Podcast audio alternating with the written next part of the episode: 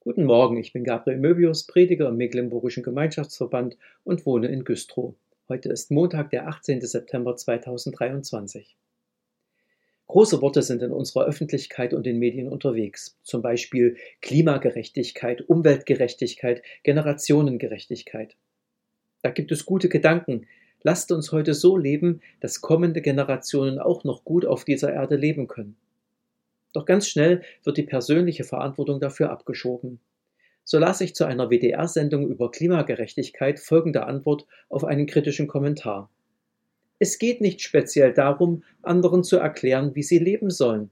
Es wird gefordert, dass die Politik konsequenten, sozial gerechten Klimaschutz umsetzt. Was die Personen privat machen, hat nicht direkt etwas damit zu tun. Passend dazu werden die vorhergehenden Generationen kritisiert. Die hätten uns den ganzen Klimawandel eingebrockt. Jetzt müssten wir die Suppe auslöffeln, uns anpassen und uns mit kräftigen Maßnahmen gegen die Überhitzung der Erde stemmen. Im heutigen Losungswort gibt Gott uns eine andere Perspektive. Er sagt durch den Propheten Hesekiel in Kapitel 18, Vers 4, Denn siehe, alle Menschen gehören mir. Und weiter, die Väter gehören mir so gut wie die Söhne, jeder, der sündigt, soll sterben. Das heißt konkret, ich bin für mein ganz persönliches Handeln vor Gott verantwortlich. Ich kann mich nicht mit dem Verweis auf die Politik oder auf frühere Generationen herausreden. Ich kann nicht Wasser, also Verzicht, predigen und selber Wein trinken und luxuriös leben. Alle Menschen gehören mir, sagt Gott. Das ist eine krasse Ansage für alle, die denken, sie können machen, was sie wollen, weil ihnen alles gehört. Wer sündigt, soll sterben, sagt Gott weiter.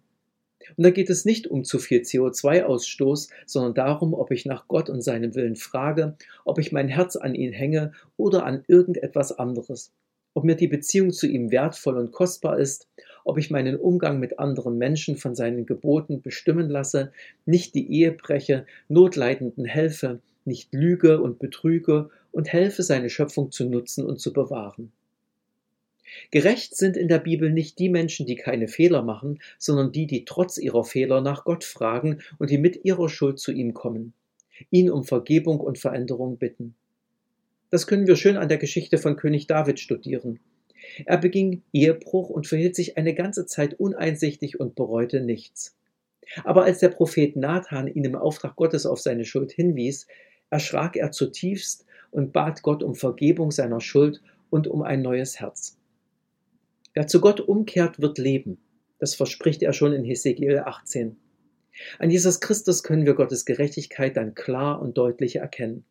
Gott lädt dem, der von keiner Sünde wusste, alle unsere Gottlosigkeit, Selbstgerechtigkeit, unser ich-bezogenes Handeln, unsere Lieblosigkeit gegenüber anderen auf. Jesus bezahlte das alles mit seinem Leben, damit du und ich zu Gott kommen und bei ihm Vergebung empfangen und neu anfangen können. Wer Jesus glaubt, wird leben. Und wer aus der Verbindung mit Jesus lebt, wird Gutes im Sinne Gottes tun, weil Jesus ihm vergibt und ihn verändert. Generationengerechtigkeit ist für mich, dass jede Generation neu diese gute Nachricht von Jesus hören kann. Denn die ihm vertrauen, die haben Zukunft über diese Welt und Zeit hinaus. Bitte beten Sie mit, dass dies geschieht, bei uns selbst und anderen. Gott gebe Ihnen einen gesegneten Tag. Amen.